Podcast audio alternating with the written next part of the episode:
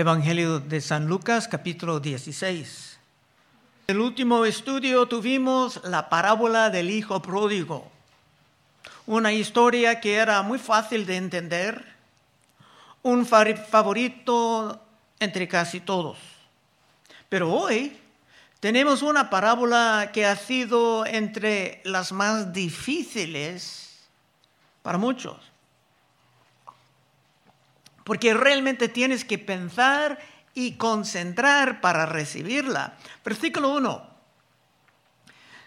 Dijo también a sus discípulos, había un hombre rico que tenía un mayordomo, y éste fue acusado ante él como disipador de sus bienes. Ese mayordomo o administrador de los bienes era claramente infiel disipando los bienes de su amo. Eso es mucho más que simplemente una acusación, como veremos. Y la mayordomía es un tema grande en las escrituras. Vimos esto en José cuando fue vendido como esclavo en Egipto. Primeramente fue puesto en carga de la casa de Potifar, uno oficial del rey, Después, cuando fue falsamente acusado por la esposa de este, se fue a la prisión, donde también se lo pusieron como encargado de todo, de todos los asuntos así, aquí. Y más tarde, por la interpretación de unos sueños, fue puesto sobre la comida de todo el país durante los tiempos de la gran hambre. En fin, un buen mayordomo o administrador es una persona sumamente valiosa. Porque en muchos casos los ricos, los poderosos, no quieren dedicar su tiempo a todos los detalles de, sus bienes. Pero aún en las escrituras dice que estos tienen que estar fieles. Vimos en 1 Corintios 4.2. Ahora bien, se requiere de los administradores que cada uno sea hallado fiel. Y el hombre de esta parábola no era fiel. Y por eso estaba siendo despedido. Y no iba a tener ni un trabajo ni un lugar para vivir. Versículo 2. Entonces le llamó y le dijo, ¿qué es esto que oigo? Acerca de ti. Da cuenta de tu mayordomía, porque ya no podrás ser más mayordomo. Se tenía que abandonar su posición y primero poner sus libros en orden, porque cuando un administrador no era fiel en su trabajo, se quedaba descalificado. Muy simple. Tres. Entonces el mayordomo mayordomo dijo para sí, ¿qué haré? Porque mi amo me quita la mayordomía. Cavar, no puedo.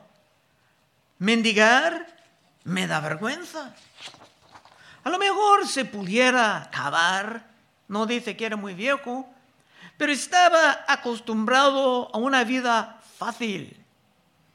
Y no pudo mendigar porque estaba lleno de orgullo, de su gran posición, de sus talentos. Pero ese hombre sí tenía astucia. Y su astucia es algo que nosotros estaremos exhortados a copiar. Sí, Cristo va a decir que de este corrupto nosotros tenemos que encontrar un ejemplo para nosotros mismos. Y claro, no debemos de copiar su corrupción, sino su manera de aprovechar de una crisis, preparándonos para el futuro. Cuatro, ya sé lo que haré, porque cuando se me quita la mayordomía, me reciben en, sus, en su casa en sus casas. Se quería estar bien recibido. Y nosotros también queremos estar bien recibidos. Eso es el punto que tenemos que captar en esta parábola. Cinco. Y llamando a cada uno de sus deudores, de su amo, dijo al primero, ¿cuánto debes a mi amo? Él dijo, cien barriles de aceite. Y le dijo, toma tu cuenta, siéntate pronto y escribe 50, 50. Tenía que ser pronto, porque en poco tiempo este hombre iba a perder toda su autoridad sobre estos asuntos. Así que en el estudio hay prisa para él y para ti y para mí. Siete. Después dijo a otro, ¿y tú cuánto debes? Y él dijo, cien medidas de trigo.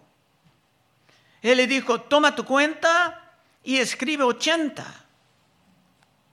Estaba regalando grandes descuentos a los que debían dinero o productos a su amo. Y aquí hay mucho debate si sobre esto era un robo o si era legal o no, pero no es necesario para nosotros entrar en todo esto porque no es muy provechoso. Era un mayordomo infiel y esto es todo lo que tenemos que entender. Versículo 8. Y alabó el amo al mayordomo malo. Está recibiendo un reconocimiento, aunque era un malvado. Y alabó el amo al mayordomo malo por haber hecho sagazmente, eso es operando con astucia. Alabó el amo al mayordomo malo por haber hecho sagazmente, porque los hijos de este siglo son más sagaces en el trato con sus semejantes que los hijos de luz. ¿Qué quiere decir esto?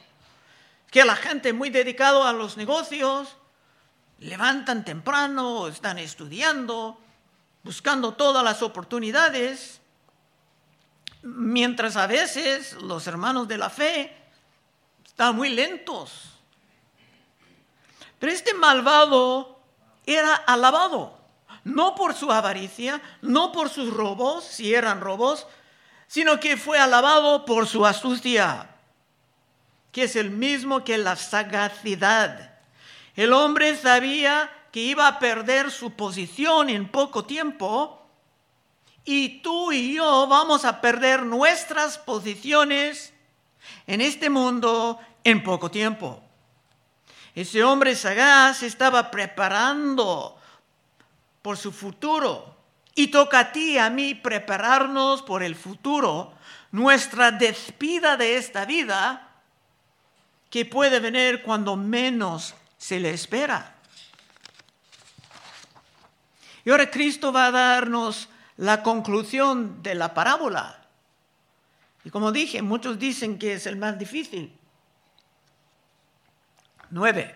Y yo os digo, ganar amigos por medio de las riquezas injustas, para que cuando éstas falten, os reciben en las moradas eternas. Cristo, como en todas las parábolas, es tomando un ejemplo mundano para entender asuntos espirituales. Estamos exhortados a tener la astucia de no solamente pensar en esta vida, sino en la venidera. Estamos exhortados a no vivir como que esta vida era la única, sino emplear nuestros recursos de tiempo, de dinero, de los dones que Dios nos ha dado para avanzar su reino, impactando a otros y hasta ayudando a los menos afortunados. Porque haciendo esto, estaremos preparando los tesoros en el cielo, que son tesoros en el cielo. Bueno, Cristo enseñaba sobre esto en Mateo 6. Muchos están gastando sus vidas para acumular fortunas que pueden estar media desaparecidos en el próximo recesión. Pero Cristo dijo en Mateo 6, 19, no hagáis tesoros en la tierra donde la polilla y el orín corrompan, corrompen, perdón, donde ladrones minan y hurtan y los mejores ladrones ahora son la inflación, donde ladrones minan y hurtan, sino haceos tesoros en el cielo, donde ni la polilla ni el orín corrompan, donde ladrones no minan ni hurtan, porque donde esté vuestro tesoro, ahí estará también vuestro corazón. En estas temporadas, por la primera vez de mi vida, la gente realmente están dudando de la fidelidad de los bancos. Pero ese banco en el cielo está 100% seguro. Cuando estemos administrando bien, porque en realidad todo lo que tenemos realmente pertenece a Dios, pero cuando estemos administrando bien, como fieles conforme a las exhortaciones de Cristo, entonces estamos produciendo tesoros en los cielos que no pueden estar jamás robados. 10. El que es fiel en lo muy poco, también en lo más es fiel. Esto vimos en la historia de José en Egipto, una trayectoria para arriba. Y el que en lo muy poco es injusto, también en lo más es injusto. Pues si en las riquezas injustas no fuiste fieles, hablando de tu mayordomía en, en el mundo, ¿quién nos confiará lo verdadero? Y si en lo ajeno no fuiste fieles, ajeno porque lo que tú tienes aquí no es tuyo, ¿qué os dará lo que es vuestro? José en Egipto estaba constantemente subiendo en la sociedad, en sus posiciones de poder sobre los recursos valiosos, porque era un talentoso y era fiel con sus talentos. Mientras el Espíritu Santo nos hace más fieles, aprendiendo a aplicar la palabra a cada aspecto de nuestras vidas, podemos estudiar también y preparar sobre lo que sea la posición que Dios nos ha dado en la iglesia o en la familia o hasta en los negocios. Siempre mostrando la fidelidad en todo para glorificar el nombre de Cristo Jesús. 13. Ningún siervo puede servir a dos señores, porque aborrecerá al uno y amará al otro, o estimará al uno y menospreciar al otro. No podéis servir a Dios y a las riquezas. Aquí como en muchos otros lugares, en las enseñanzas de Cristo, estamos amonestados sobre la, la necesidad de evitar la codicia. Porque por medio de la codicia, hasta los muy religiosos pueden caer en la idolatría. San Pablo entendía esto, pero muy bien, porque antes, cuando San Pablo era un, gran fariseo, era bien atrapado en la avaricia. Poco a poco la ley abrió su mente. Dijo de esto en Romanos 7:7. ¿Qué diremos pues? ¿La ley es pecado? En ninguna manera. Pero yo no conocí el pecado sino por la ley. Porque tampoco conociera la codicia si la ley no dijera, no codiciarás. Pablo estaba viviendo con una vida casi intachable y vino la palabra, no codiciarás. Mas el pecado tomando ocasión por el mandamiento produjo en mí toda codicia, porque sin la ley el pecado está muerto, y yo sin la ley vivía en un tiempo, pero venido el mandamiento, el pecado revivió y yo morí. El viejo Pablo estaba muerto. Y hallé que el mismo mandamiento que era para vida, a mí me resultó para muerte. San Pablo como religioso, antes de conocer a Cristo, tenía una vida que parecía totalmente intachable delante de los hombres. Pero por dentro estaba lleno de toda forma de codicia, viviendo no sagazmente, sino en rumbo al infierno. Y es muy común para los religiosos que andan en las religiones falsas, se vivan como los enemigos más feroces de Dios. 14. Y oían también todas estas cosas los fariseos. Dijo en el principio, Cristo estaba predicando a sus discípulos, pero habían al lado fariseos escuchando. Y oían también todas estas cosas los fariseos que eran ávaros. Muy claro en la Biblia, no hay confusión, sufrían de avaricia, que eran ávaros y se volaban de él. Muy religiosos. Aquí el punto es muy claro, los fariseos eran bien religiosos, pero como San Pablo antes estaban hundiéndose en la avaricia. Su, su Dios verdadero era el dinero eran hipócritas y estaban hundiéndose en la carnalidad. Estaban en rumbo al infierno. Y por esto hay una historia sobre el infierno y el dinero que llega al fin de este capítulo, lo tendremos en el próximo estudio.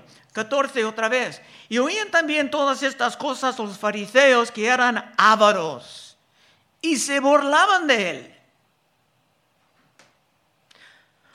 Cuando vino la pura palabra de Dios y tocaba a los fariseos y la palabra tocaba a su ídolo, se burlaban de Cristo. La verdad era insoportable para ellos. Porque aunque se fingían una fe, un amor por el Dios de la Biblia, su Dios verdaderamente era el dinero. Y esto era muy evidente en su manera de vivir. 15. Entonces le dijo, vosotros sois los que os justificáis a vosotros mismos delante de los hombres, mas Dios conoce vuestros corazones, por lo que los hombres tienen por sublime, Dios lo tiene como no tan grande. No, como abominable.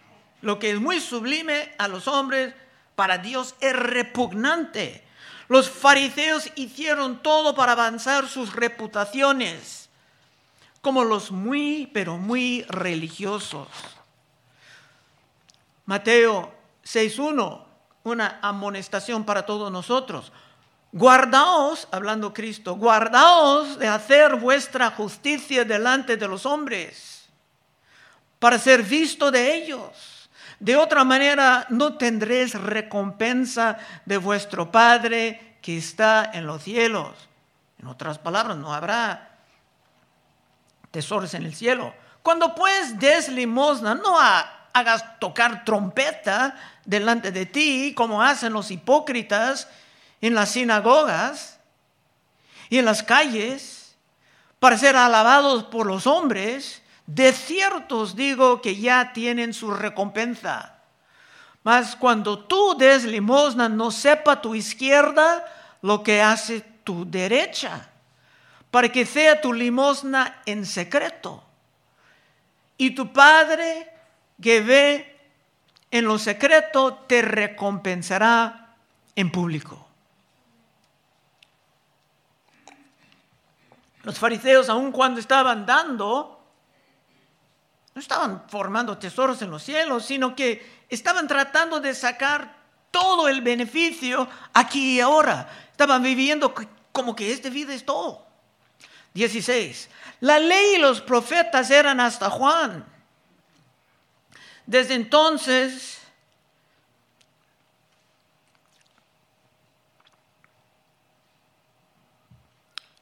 La ley y los profetas eran hasta Juan. Desde entonces el reino de Dios es anunciado y todos se esfuerzan para entrar en él. Muchos estaban entrando en el reino de Cristo. Tanto Cristo como Juan Bautista, antes de su muerte, eran muy populares. Es que lo que se predicaban tenía sentido y la gente estaba escuchando diciendo, eso es verdad. Y en ellos no había la hipocresía que había entre los fariseos. Y por esto la fe cristiana iba a crecer y crecer hasta alcanzar otros países en poco tiempo. Pero la gente tenía que esforzarse si realmente iban a entrar.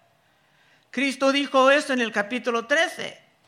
Es como una paradoja. La Biblia dice que estamos recibiendo la salvación como un regalo gratis, pero al mismo tiempo tiene que esforzar. Pero la gracia de Dios te dará tanto el deseo como la capacidad de esforzarse.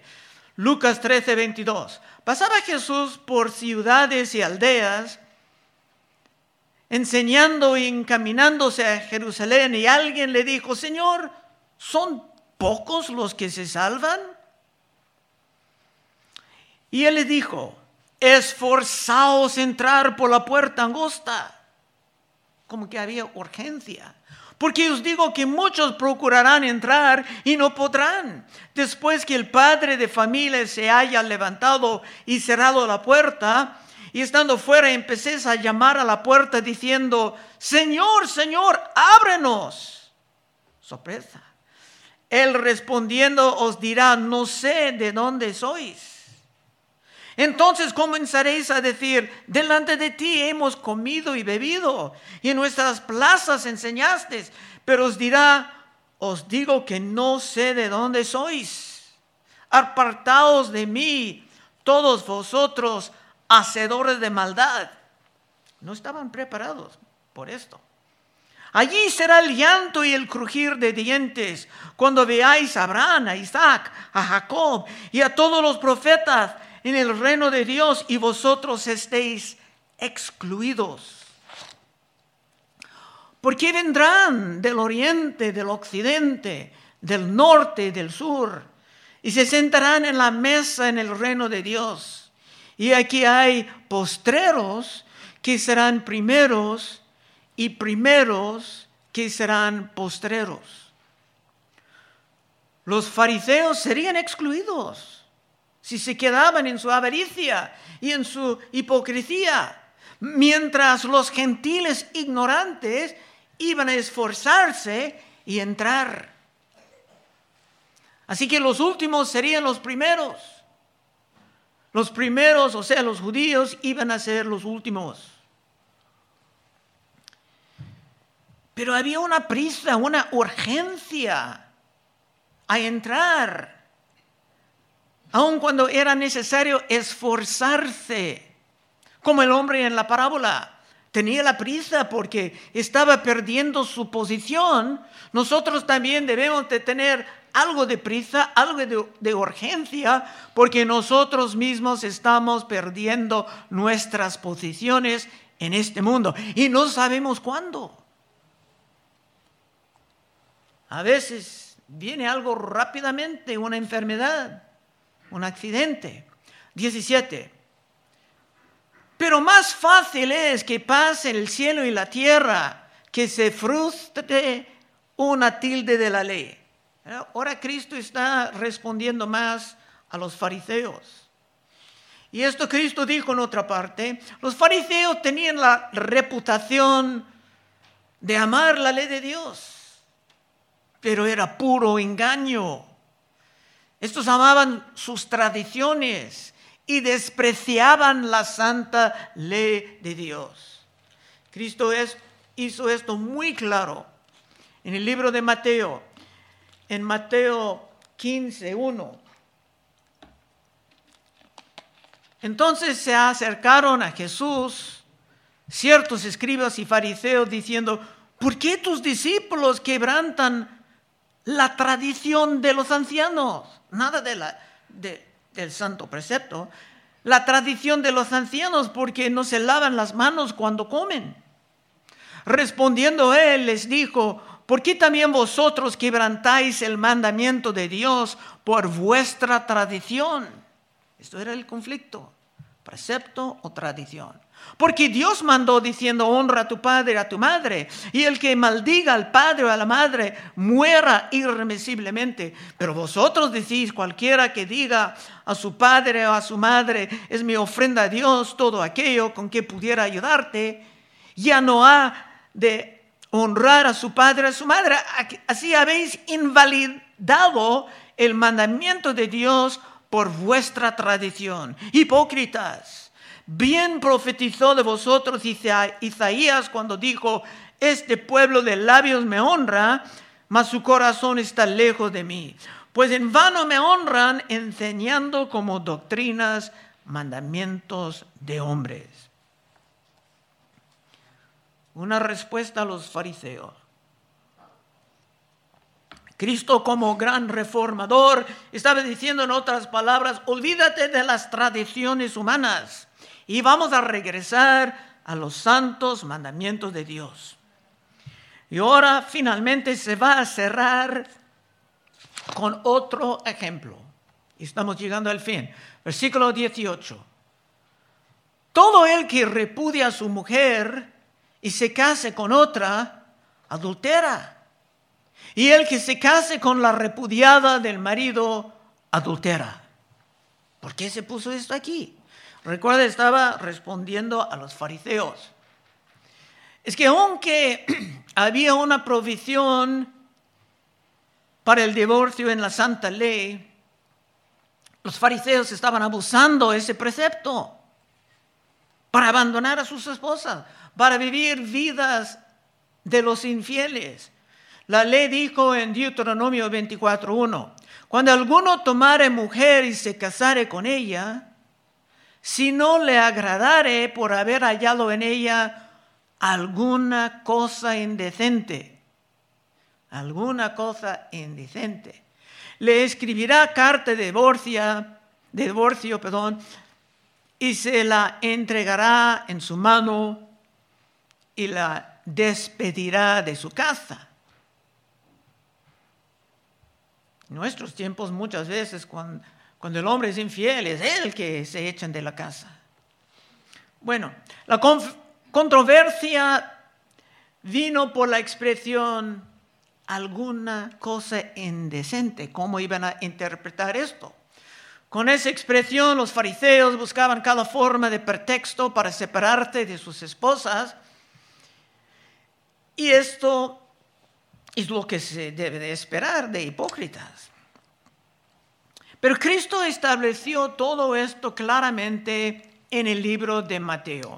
Estamos casi terminando, pero en Mateo 19:3. Entonces vinieron a él los fariseos tratando, tentándole y diciéndole, ¿es lícito al hombre repudiar a su mujer por cualquier cosa? Entonces lo que empezaba como alguna cosa indecente, ahora era cualquier cosa se quemaba la tortilla. Él respondiendo le dijo, ¿no habéis leído que el que los hizo al principio varón y hembra los hizo? Y dijo, por esto el hombre dejará a su padre, su madre, y se unirá a su mujer, y los dos serán una sola carne. Así que no son ya más dos, sino uno, una sola carne. Por tanto, lo que Dios juntó, no lo separe el hombre. Cristo no regresaba a Deuteronomio, sino que se fue más antes, al libro de Génesis capítulo 1 y capítulo 2, para establecer el propósito del matrimonio. Y le dijeron, la oposición vino, pues, ¿por qué pues mandó Moisés dar carta de divorcio y repudiarla? Él le dijo, por la dureza de vuestro corazón, Moisés os permitió repudiar a vuestras mujeres. Mas al principio no fue así. Y yo os digo que cualquiera que repudia a su mujer, salvo por causa de fornicación, y se case con otra, adultera. Y el que se case con la repudiada, adultera. Entonces, Cristo dijo, sí hay una condición cuando hay fornicación, adulterio, uno tiene un base bíblico de separarse, pero aún en estos casos muchas veces se encuentran el perdón y la familia se puede salvar. Pero dijo muy claramente que las condiciones de divorcio son muy, pero muy limitadas. En fin, los fariseos deseaban la reputación de amadores de la ley, mientras en práctica se despreciaban la ley por el amor de sus tradiciones y su pasión por la vida carnal. Hasta ahí el mensaje de hoy. Ahora una conclusión.